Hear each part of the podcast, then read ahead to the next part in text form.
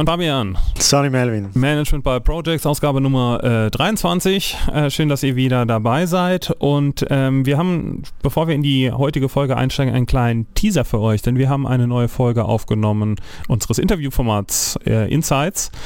Und wir hatten einen spannenden Gast ja, dabei. Und das klingt dann so.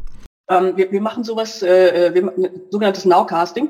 Das heißt, wir machen ein Website-Scraping von Supermärkten europaweit und gucken, wie die Preise sich dort entwickeln.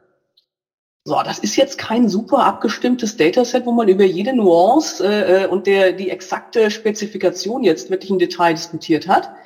Ähm, nichtsdestotrotz liefert es einen Eindruck, ach guck mal, da könnte gerade sich was entwickeln, worum wir uns wirklich kümmern sollten. Das ist, glaube ich, jetzt an dieser Stelle äh, äh, lapidar gesagt, aber es ist ein Riesenthema für ganz, ganz, ganz viele Menschen. Wir haben im Moment ein, ein Thema, und dann braucht man Indikatoren, die im Zweifelsfall eben halt nicht, ich sag mal, mit äh, so und so vielen Tagen Rückblick auf irgendwas draufschauen, sondern im Zweifelsfall auch ganz, ganz schnell tagesaktuell ähm, in, in, in Neartime, wie auch immer, sehr schnell sehen, was eigentlich gerade los ist. Ich nenne das immer die Thermometer in der Welt. Genau, das war im Interview mit Management by Projects Claudia Plattner, die äh, Generaldirektorin für Information Systems der Europäischen Zentralbank. Äh, Folge erscheint dann in den nächsten zwei Wochen. Könnt ihr euch dann auf diesem Feed oder auf unserem äh, regulären Interview-Feed anhören.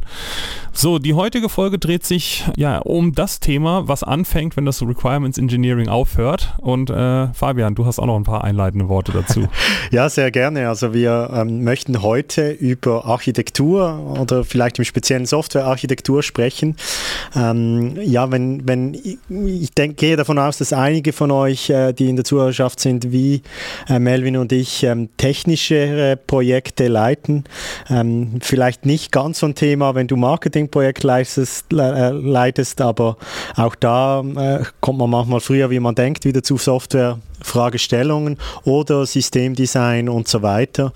Und äh, wir wollen heute so aus einer Projektleiterperspektive über Softwarearchitektur oder Architekturthemen im Generellen sprechen. Ja, Melvin, hast du äh, zu diesem Thema, was sind da so deine Erfahrungen?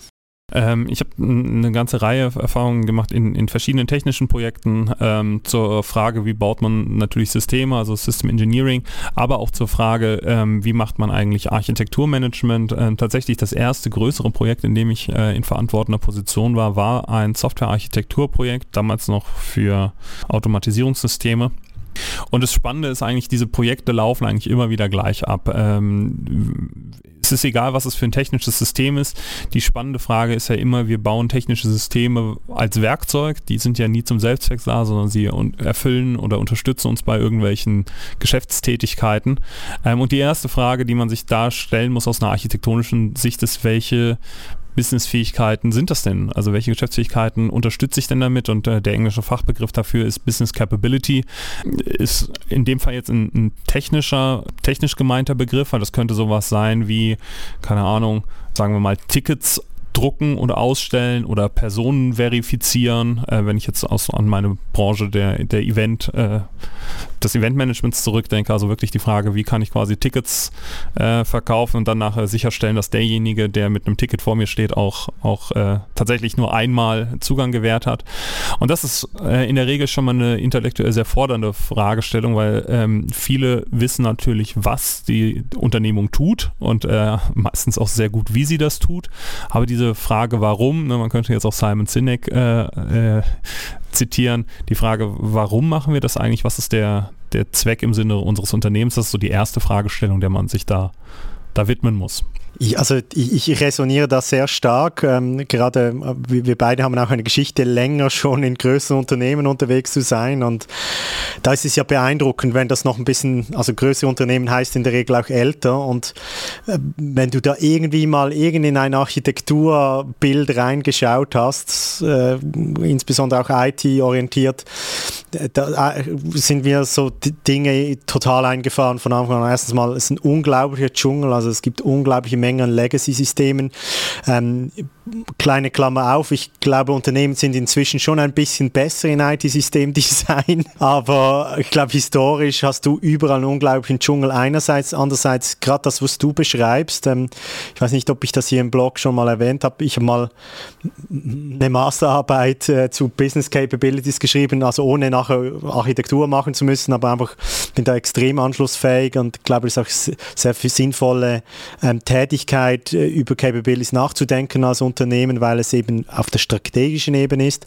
Gleichzeitig beobachte ich, zumindest in meinem Umfeld, dass das überhaupt keine geläufige Sprache ist, dass das ähm, etwas ist, ähm, was selten wirklich im Sinne der, des Zwecks des Ganzen praktiziert ist, ist, ist, also sind diese zwei Dinge, sind dir auch schon mehrmals begegnet, dieser unglaubliche Dschungel, der eigentlich niemand so wirklich durchdringt. Und einerseits diese, dieser Disconnect zwischen, hey, was muss ich wirklich können als Unternehmen, welche Capabilities muss ich wirklich haben? Und, und dann Architektur. Klar, weil es natürlich auch eine, ähm, die Managementfrage berührt, Effizienz versus Effektivität. Also äh, gerade Unternehmen, die schon länger am Markt sind, die schon älter sind, die haben natürlich vor allen Dingen das Thema Effizienz im Blick. Äh, wir optimieren das, was wir tun ähm, und fragen sich immer weniger, ob das, was sie tun, eigentlich überhaupt noch State of the Art ist. Äh, von daher, das, das wundert mich überhaupt nicht, dass, dass diese Bemerkung oder diese Feststellung, dass du die immer wieder triffst und das strahlt dann natürlich auch auf technische Systeme an, weil du einfach Funktionen mit dir rumschleppst, die brauchst du seit keine Ahnung wie lange nicht mehr. Ähm, und hast sie aber einfach immer noch im System und wenn du jemanden fragst, so ja, warum, dann kann dir das gar keiner sagen und es weiß auch, also du kannst ja auch gar nicht so ohne weiteres eliminieren, weil du dir nie so ganz sicher bist, ob dann nicht doch an einer anderen Stelle irgendwas äh, zu, zusammenbricht. Und gerade deshalb ist es ja so wichtig, gerade beim neuen, bei neuen Systemen über architektonische Themen nachzudenken, weil dieses, wie schneide ich eigentlich nachher Applikationen oder meine, äh, in der Architektur nennt man das dann die Building Blocks, also die, die Themen, wo ich dann einzelne äh, Fragmente zusammenbaue und sage, das wird jetzt eine Applikation. Wie schneide ich die wirklich so, dass die, der technische Begriff ist dann rückwirkungsfrei. Also wie kann ich sicherstellen, dass die über, über saubere Schnittstellen miteinander verbunden sind und wenn ich den einen Teil vom anderen trenne und zum Beispiel durch eine andere Applikation mit der gleichen Funktion ersetze, dass die dann trotzdem noch miteinander funktionieren, ohne dass ich die andere Seite auch anfassen muss. Und das ist ja gerade ein Elend, was ich in diesen gewachsenen monolithischen ähm, IT- oder technischen Systemen der, der 80 80er, 90er und frühen 2000er ähm, en masse finde, dass ich halt nie weiß, welche, welche Rückwirkung hat das auf, auf den Rest meiner Systemlandschaft. Wie, wie, wie hast du dich dann damals da bewegt? Also, oder als Projektleiter, das, da nehme ich mal alle, die sich so identifizieren, das ist ein moderne Wort dafür. oh Nehme ich mal alle oh in, die in die Sippenhaft und, äh, und sage, als Projektleiter möchtest du ja Wirkung haben. Also du bist tendenziell eher auf der Effektivitätsseite wie auf der Effizienzseite zu Hause, äh, im Selbstbild und in dem, was du tun willst. Du willst Dinge tun, die einen effektiven Impact haben, im positiven Sinn für das Unternehmen und, und, und, und für, für, für die, die, die Menschen im Unternehmen.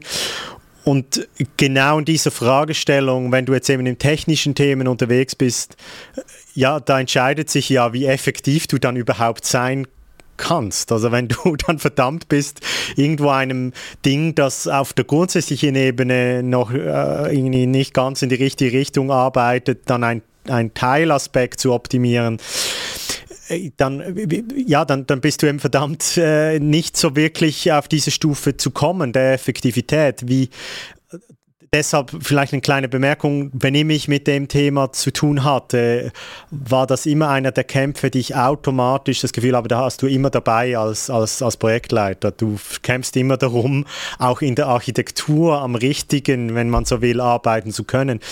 Wie, wie war das bei dir auch so und, und, und, und, wie bist du mit dem umgegangen? Weil das ist, glaube ich, ein ziemlich kritisches Thema. Du das sind nicht mal mehr Wildmühlen, das sind, äh, ich nenne das Fabriken, oder? Also die, die, die Autofabrik baut Autos und eigentlich sollte sie Velos bauen, aber solange du Autofabrik gebaut hast, wird sie Autos bauen, oder? Und, und, und wie gehst du, wie, wie, bist du mit dem umgegangen? Hast du, hast du es selber erlebt und wie bist du damit umgegangen? Ja, ja also tatsächlich in dem, in dem ersten Projekt, was ich eben schon angerissen habe, ähm, da hatte ich äh, glücklicherweise dann auch direkt den Bereich Operations, also Betriebsführung bei mir, äh, mit der Frage, wie gehen wir mit, denn mit unserer bestehenden dezentralen Organisation um?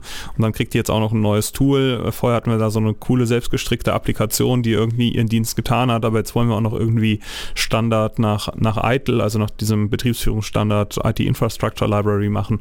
Ähm, und das war natürlich für alle erstmal total geil, dass wir genau das machen wollten. Die Leute haben gejubelt äh, und nur darauf gewartet, dass man endlich mal äh, ihre, ihre gewohnte Praxis von links nach rechts dreht. Aber genau deshalb ist es so wichtig, mit diesen äh, Business Capabilities anzufragen und sich erstmal zu überlegen, so was, was möchte ich denn jetzt hier eigentlich machen, weil darüber holst du das Management. Also wenn du dann tatsächlich sagst so, hey Freunde, unser, unser Business sieht doch so und so aus und ähm, damit wir die und die Geschäftsfähigkeit umsetzen können, benötigen wir bestimmte Business Functions. Also müssen wir bestimmte Funktionalitäten erfüllen können. Und die sind auch erstmal technisch neutral. Also ne, auch da wieder mein, mein Beispiel von vorhin, wenn du sagst irgendwie, ich habe Ticketkontrolle bei, bei einem Konzert als ähm, als äh, Fähigkeit, die ich irgendwie als Unternehmen besitzen muss, dann ist es ja erstmal egal, ob ich jetzt quasi sage, ich mache eine Sichtprüfung über einen Menschen oder ich mache einen Scan eines QR-Codes. Das ist aus, aus einer aus der Geschäftssicht erstmal völlig irrelevant, sondern es ist eine technische, technische Umsetzung. Und sich dann zu überlegen, okay, wie viele wie viele dieser Funktionalitäten oder Fäh ja, dieser, dieser Business Functions habe ich denn jetzt eigentlich? Welche, welche Fähigkeiten werden dadurch unterstützt und wie bündel ich die dann überhaupt sinnvoll zu technischen Lösungen? Weil vielleicht habe ich irgendwie in meinem in meinem Geschäftszweck ganz viele Tätigkeiten, die irgendwie damit zu tun haben, dass ich irgendwas einscannen, lesen, kontrollieren muss. Und dann macht es ja irgendwie Sinn, eine äh, Applikation zu bauen, die dann irgendwie lesen und kontrollieren kann, als zu sagen irgendwie, ah nee, jetzt brauche ich irgendwie eine, ein Lesesystem für, sagen wir mal, ne, für Eintrittskarten für Konzerte und eins für Zootickets und eins für Bustickets und eins für Schwimmbadtickets, sondern so, nee, wenn du halt, wenn das dein Business ist, irgendwie, dann, dann bau doch eine Applikation. Und ich glaube, das ist das ist wirklich, bevor du anfängst, auch groß mit, mit Stakeholdern auf der operativen Ebene zu reden, ist es enorm von Vorteil hinzugehen und zu sagen, ey, guck mal, liebes Management, euer Business funktioniert so, da sind wir uns schon mal einig. Dafür müssen wir folgende Dinge können, da sind wir uns, glaube ich, auch einig. Folgende Themen sind ungefähr ähnlich und deshalb möchten wir die jetzt irgendwie mal zusammenbringen. Und wenn du das geschafft hast, dann bist du schon den halben Weg deines Konzepts gegangen, weil dann, dann hast du den Rohbau mal geschafft. Und wie du es dann umsetzt und wie du das dann genau machst und mit welcher Technologie und Blockchain und so weiter, das ist in dem Moment gar nicht relevant. Aber das ist der, das sind die Themen, mit denen du dich nachher mit den operativen Kollegen streitest. Die sagen dir nämlich dann auch, ja, natürlich müssen wir irgendwie das Eintrittsticket kontrollieren können. Die haben aber einfach eine Vorstellung, wie das dann im Detail funktioniert. Aber das ist an der Stelle der Architektur noch gar nicht wichtig. Ich habe so eine, also ich kann dem total folgen und ich habe so eine These, die ich da mit dir testen möchte. Also ich behaupte, oder es gibt ja so große Wörter wie Unternehmenskultur und so weiter. Und, und, und die These oder die Behauptung, die ich habe, ist, es gibt Unternehmen, die es gibt unterschiedliche Gewöhnungen, einfach faktisch, durch wie stark hat sich der Markt verändert, wie stark muss sich ein Unternehmen verändern. Also auf der großen Ebene ist das Geschäftsmodell, oder? Und dann auf den kleineren Ebenen sind es dann die Capabilities, weil wenn sich der Markt verändert, ich andere Technologien anbieten muss, etc., oder mich digitalisieren muss, ähm, dann, dann brauche ich andere Business Functions und, und, und, und, und Capabilities. Und ich behaupte, da gibt es wie eine Gewöhnung. Es gibt Unternehmen, die haben, die erleben, dass sie innerhalb von wenigen Jahren sich alles auf den Kopf stellt. Ich glaube, das hat eine gewisse, in dem Fall würde ich jetzt sagen, positive Unternehmenskultur zur Folge. Und ich glaube, es gibt Unternehmen, die zum Teil Phasen von extremer Stabilität erlebt haben. Natürlich Schritt für Schritt, dann ähm, kommt mehr IT rein. Die, diese Erfahrung haben logischerweise die meisten Unternehmen, aber ich habe die These, dass wenn das ein Unternehmen nicht die Geschichte hat, dass sie sich zum Teil radikal auf Marktveränderungen, neuen Geschäftsmodelle einstellen müssen, dass man dann einfach nicht gewöhnt ist, ähm, solchen Unternehmen würde ich jetzt erwarten, dass es diese Capability-Diskussion gar nicht so wirklich gibt, weil die Fabrik hat schon immer Autos gemacht und sie macht weiterhin Autos, oder? Und es gab historisch ganz selten nur den Moment, ja, vielleicht muss man mal andere Blinklichter anmachen und eine andere Farbe und das Chassis hat sich ein bisschen verändert, aber es wurde nie fundamentell ganz neue ähm, Fähigkeiten ähm, nötig und um dann noch die These abzuschließen, ich behaupte, dass da dass man das wie gut äh,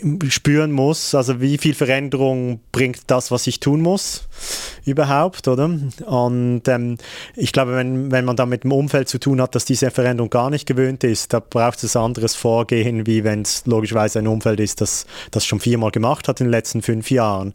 Hast du da unterschiedliche Erfahrungen, die die These stärken oder widerlegen?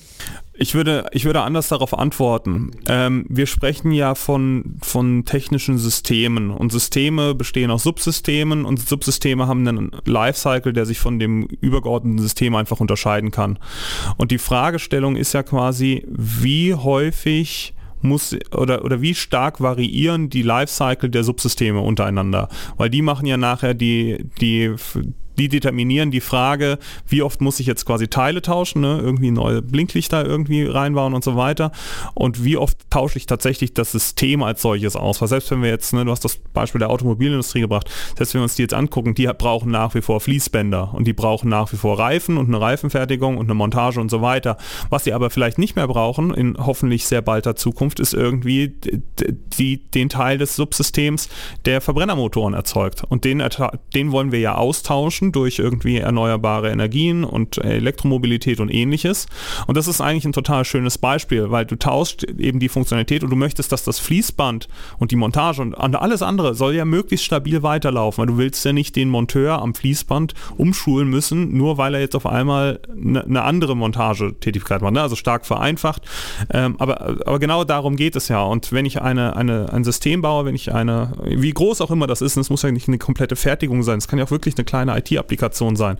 Aber sich da zu überlegen, was sind die Teile, die ich wahrscheinlich häufiger austauschen muss und die zu trennen von Themen, die ähm, eher stabil sind, das ist eine ganz entscheidende Übung. Und was einem dabei natürlich hilft, sind diese nicht funktionalen Anforderungen, wo ich mir für jede Function vielleicht auch dann schon überlege, okay, was, was gibt es eigentlich an, an Anforderungen an dieses Ding? Und da kann es zum Beispiel sein, dass du sagst, keine Ahnung, der Lebenszyklus dieser Funktion muss an den Lebenszyklus einer anderen Funktion gekoppelt sein, weil die irgendwie, keine Ahnung, Verbrennermotoren und Benzinproduktion gehört irgendwie zusammen. Äh, oder du sagst halt eben, muss ganz bewusst entkoppelt sein von irgendwas anderem. Also da, du hast auf der, auf der funktionalen Ebene und witzigerweise Organisationen sind ja genauso gebaut, dass man sagt irgendwie, ne, ich habe eine Finanzabteilung, ich habe eine, eine Projektorganisation, ich habe, habe ein Marketing und die funktionieren erstmal unabhängig voneinander. Und äh, ich kann theoretisch hingehen und, keine Ahnung, das Marketing outsourcen, ohne dass das jetzt Einfluss auf mein Controlling oder meine, meine Projektorganisation hat. Und genau diesen, diesen gleichen Gedanken überträgt man ja in der Architekturdiskussion auf das auf das technische System. Und sich da wirklich zu überlegen, hey, okay, was muss ich denn bündeln, was ist irgendwie ähnlich, wo habe ich Skaleneffekte? Und wo möchte ich auch wirklich eine Sollbruchstelle zu anderen Tätigkeiten oder Funktionalitäten meines Systems haben, damit ich die unabhängig voneinander austauschen kann. Vielen Dank für die sehr schlüssige Antwort.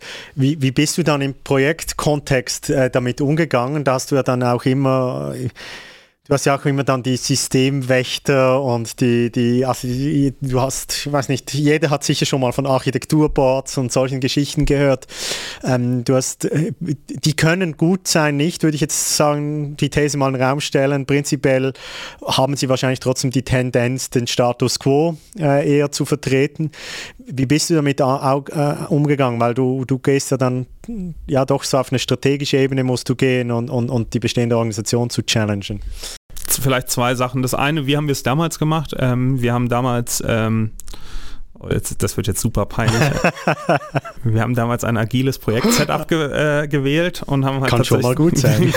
genau, war, war an der Stelle auch genau richtig, weil halt war irgendwie bestehende Organisation, war schwierig, was wir eigentlich wollen, veränderndes Marktumfeld, äh, noch nie irgendwie wirklich entwickelt, sondern immer vom Dienstleister eingekauft. Ähm, also war, war, war schwierig an der Stelle und da sind wir halt tatsächlich hingegangen und wir haben ein Projektteam gebildet aus Fachexperten zusammen mit externen Beratungen.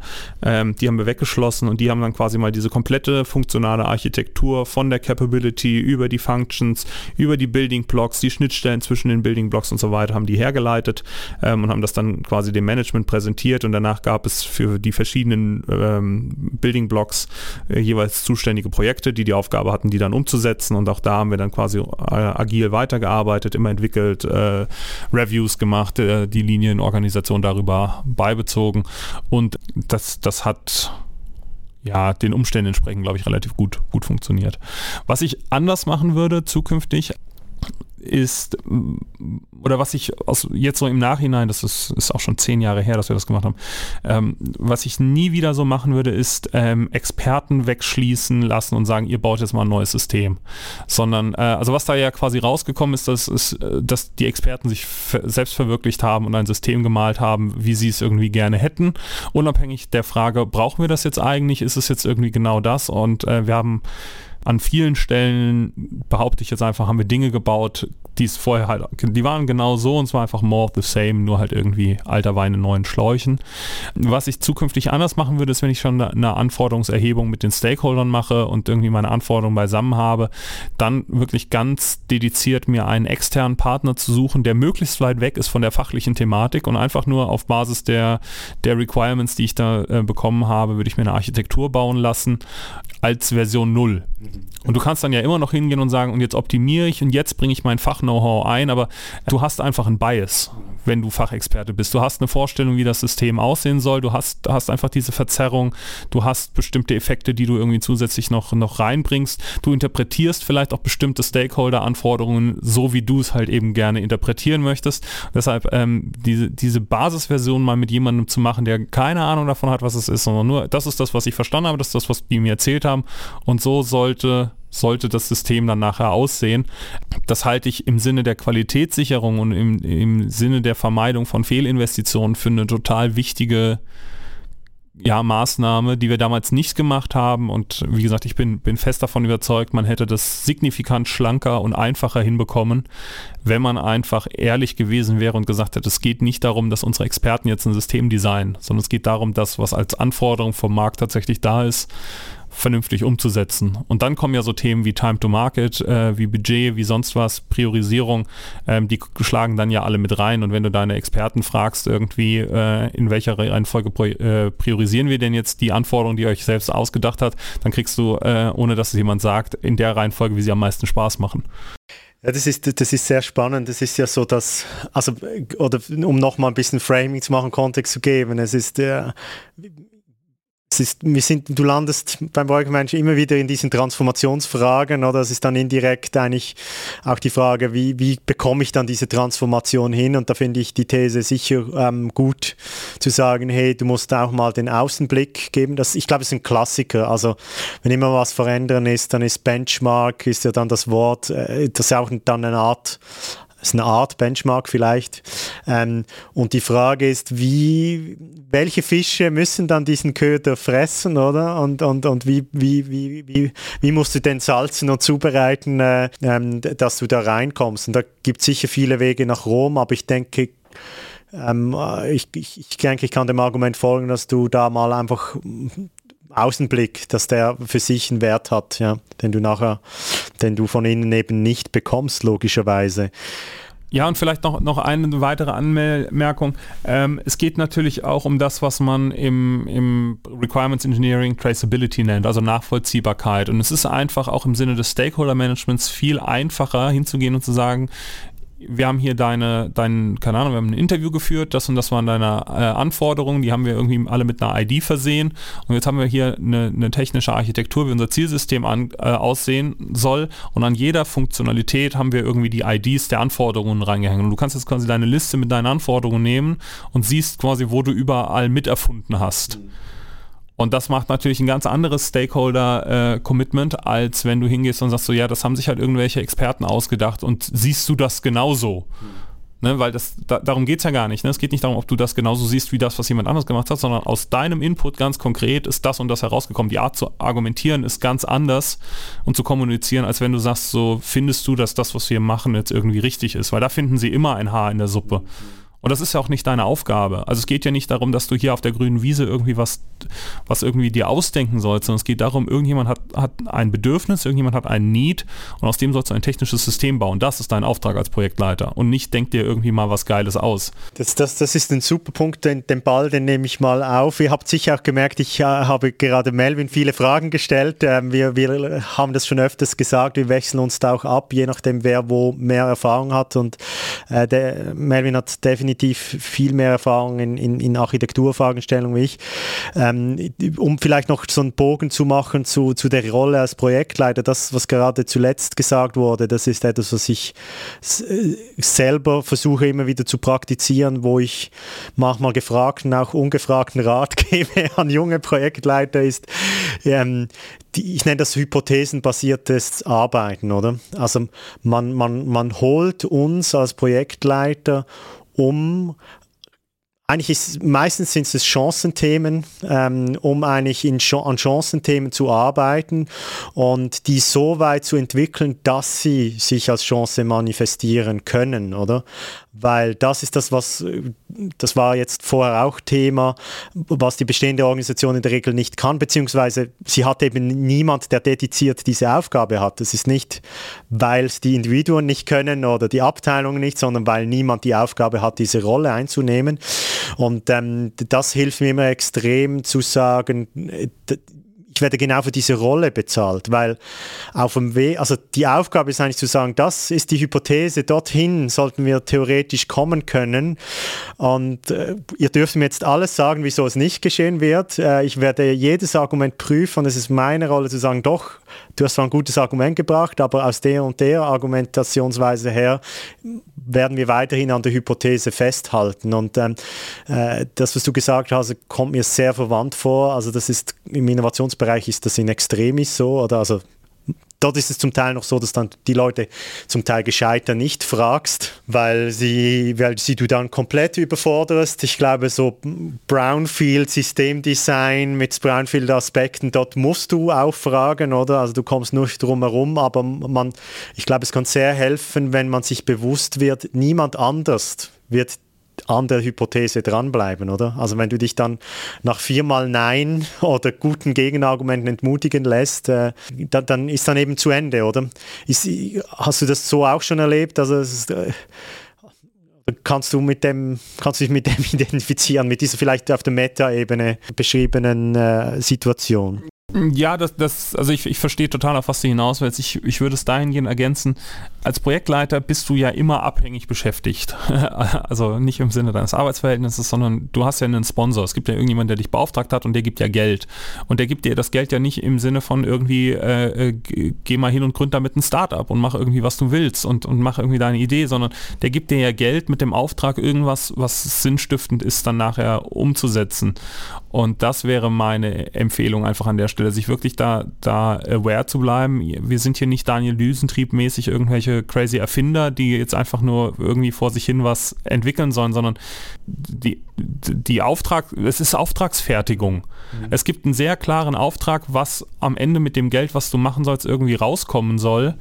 Und solange wir über Architektur reden, reden wir ja auch nur über Anforderungen. Also wir reden ja noch nicht über Stromlaufpläne, über Dioden, über, über keine Ahnung was, sondern es geht in, in dem Moment erstmal darum, wir haben ein, ein System, wir haben ein, ein technisches Konstrukt, das eine bestimmte Funktionalität erfüllt und das nachher die Aufgabe bestimmten Anforderungen des Geschäfts Folge zu leisten, welche auch immer das sind. Mhm. Und äh, alles andere, was damit irgendwie vielleicht in, in Verbindung stehen kann, ist völlig irrelevant auf der Architekturebene. Also wenn du auf der Architekturebene schon sagst irgendwie so, und an der und der Stelle setzen wir dann die und die Technologie ein. Nein, hat er überhaupt nichts verloren, sondern da geht es erstmal darum, das ist, das ist meine Anforderung. Und du wirst dann nachher aus technischen Gründen an ganz vielen Stellen kommen, wo du sagst, ah, das können wir aber nicht so umsetzen, wie wir das wollten und so weiter. Und das sind die Momente, wo man dann in seinen Lenkungskreis rein muss, wo man seine Stakeholder abholen muss, fragen, ist es für dich in Ordnung, wenn wir das halt eben anders lösen, als du dir das ursprünglich mal gewünscht hast, weil physikalisch nicht möglich, weil Teil mit ein bisschen weniger irgendwie signifikant günstiger oder oder oder. Das, dem muss man sich einfach klar sein. Solange wir uns auf der Architekturebene bewegen, ist grundsätzlich erstmal alles möglich und man darf sich da auch erstmal alles wünschen, aber immer im Sinne dessen, was beauftragt ist und das, wofür man halt nachher sein, sein Geld bekommen hat, weil das war in dem, in dem Projekt, ähm, von dem ich vorhin berichtet habe, war das genau auch das Thema. Dann hast du dir alle möglichen äh, Geschichten irgendwie ausgedacht und gewünscht und gemacht und getan und dann kommt irgendwann jemand rein und sagt so, ja, okay, geil, ihr habt jetzt irgendwie ein System gebaut, das kann genau das Gleiche, was das bisher auch konnte äh, und dafür habt ihr jetzt irgendwie 5 Millionen ausgegeben in zwei Jahren. So, ja, okay, sorry das war tatsächlich einfach schlecht. ja, ja, und, und ich glaube, da, da, dass hier den richtigen Mix zu finden, äh, das ist wirklich Kunst und, und also, und, und oft ist es ja, also was ich dann gleichzeitig da auch oft erlebt habe, ist, die Leute brauchen manchmal auch ein bisschen Zeit. Also ich rede jetzt vor allem über den Prozess, du hast mal das theoretisch aufgestellt oder und jetzt versuchst du in ein, zwei Schritte weiterzukommen. Das durch die bestehenden Experten zu challengen und so weiter. Und, und da habe ich oft erlebt, wenn du dann in Gesprächen bist, am Anfang gibt es eine gute Portion Ablehnung, viel Skepsis, oder? Und dann hast du irgendwie geschafft, dass jemand mal beginnt zu denken, 15 Minuten, und auf einmal ist der Blick zum Teil 180 Prozent gedreht, weil er merkt, weil er den gedanklichen Vorgang gemacht hat, okay, wenn ich auf die Effektivitätsebene gehe, wenn ich in fünf Jahren denke, ja, dann sollte man das wahrscheinlich so tun, wie ihr es jetzt hier äh, beginnt vorzuschlagen. Ja. Das kommt auf jeden Fall auch noch hinzu. Also du hast ganz oft bei diesen architektonischen Diskussionen, dass dir irgendeiner um die Ecke kommt und sagt, das geht nicht wegen Technik. Mhm. Und dann sagst du so, ja, aber mein Projekt hat ja eine Laufzeit von mehreren Jahren und wenn ich mir angucke, mit welcher Geschwindigkeit sich Technik entwickelt, dann muss ich heute davon ausgehen. Also wenn du heute noch eine, eine keine Ahnung, du machst eine Internet-Applikation und jemand sagt dir irgendwie so, ja, aber in Hintertupfingen gibt es ja keinen Mobilfunk, da, deshalb wird es da nicht funktionieren, dann musst du sagen, ja, sorry, ich kann nicht davon ausgehen, dass es in fünf Jahren immer noch Mobilfunklücken gibt. Also ne, ich setze mir hier gleich einen Merker in den Kalender und in fünf Jahren gucken wir nochmal, ob es die, die weißen Flecken immer noch gibt. Aber vom Prinzip als Systemdesigner kannst du doch darauf keine Rücksicht nehmen. Ne? Und, und das ist auch so eine Architekturthematik, die wir bei Behörden zum Beispiel ganz oft sehen. Das ist diese Diskussion mit, ja, aber was machen wir denn mit den Leuten, die kein Handy haben? Ja, sorry, also spätestens in zehn Jahren gibt es keine Menschen mehr, die kein, kein Mobilgerät haben. Und äh, die, die, die dann noch da sind, die sind alle damit aufgewachsen, dass es diese Dinger gibt. Also das ist ein vorgeschobenes Argument, das jetzt für den Moment wahrscheinlich noch, noch valide ist. Aber wenn ich sage, hey, ich habe jetzt eh fünf Jahre Entwicklungszeit, bis hier was bei rauskommt, dann ey, alles cool. Bis dahin ist das einfach unsere Prämisse, unter der wir diese, diese Architektur designen. Und dann kannst du in fünf Jahren immer noch überlegen, wenn du, wenn du dann released, ähm, ja, okay, wir bräuchten jetzt vielleicht doch noch einen Workaround, weil unsere Prämisse nicht valide war und es irgendwie doch noch ein Drittel der Bevölkerung gibt, das, das äh, noch kein Mobiltelefon hat. Aber das ja, das, das, sind halt einfach diese Designannahmen, die du irgendwann mal treffen musst und wo du dann einfach sagen musst, ja, okay, dann gibt es halt nachher noch einen Workaround, aber das muss ich ja heute nicht festlegen, sondern das ist, was du vorhin gesagt hast, das ist meine Hypothese, das ist jetzt einfach so und äh, wenn es dann hart auf hart kommt, dann überlege ich mir in dem Moment, wie ich damit umgehe. Es, es, die, die Investitionsentscheidmomente, die kommen ja dann automatisch, oder? Und, und ich glaube, da wirst du dann am Schluss sehen, wie viel Glück du hattest und wie gut deine Arbeit war. Weil wenn du von beidem genug hattest, dann, ähm, dann fällt dann irgendwann ein Investitionsentscheid, der sagt, jetzt, das machen wir jetzt richtig, oder? Also ihr seid, habt es richtig angedacht und ähm, um da noch vielleicht zum Abschluss einen ganz großen Bogen zu machen, ähm, solche Fragestellungen sind, glaube ich, für mich sind die am Kern eigentlich für ein Unternehmen also die sind artverwandt, also von den kleinsten Entscheidungen. Es ist eigentlich die Frage, wie viel Zukunft mache ich zu welchem Zeitpunkt? Oder? Und das ist die ultimative unternehmerische Fragestellung, weil du kannst beides. Du kannst zu viel Zukunft machen und zu wenig. Es gibt für alles tausend Beispiele. Early Mover Advantage, Early Mover Disadvantage. Es gibt für alles. BCG und Co. haben für alles irgendein Modell ent entwickelt und, und deshalb, also ich denke, tendenziell äh, gilt es ja als fancy und cool, auf den Zukunftsfragen zu arbeiten, oder? Aber es kann eben auch genau der falsche Moment sein. Das ähm, äh, ist eben auch so. Und, ähm, und, und deshalb sind diese Architekturdiskussionen äh, so relevant und, glaube ich, werden auch immer wieder geführt, weil ja, ein halbes Jahr später kann eben die, die, die, Situation wieder anders aussehen. Und, und meine, meine Erfahrung ist da, problematisch wird es vor allem allem dann, wenn man die Fähigkeit verliert, wirklich über Zukunftsarchitektur überhaupt zu diskutieren. Das kann manchmal auch passieren. Also unabhängig von was es formal für, für Aufgaben gibt und so weiter, kann es natürlich auch in eine Situation kommen, wo, wo, wo diese Diskussion gar nicht mehr stattfindet, oder? Oder einseitig wird, ja. Das, das ist so, das ist so. Alright, ich glaube, mit Blick auf die Uhr ähm, haben wir es für heute auch wieder geschafft. Danke euch fürs Durchhalten und Zuhören. Wir hören uns dann wieder in zwei Wochen mit der regulären Folge und wenn es gut läuft, schon nächste Woche mit der Sonderfolge äh, Insights aus der EZB. Bis dahin alles Gute euch und bis bald. Dankeschön, macht's gut.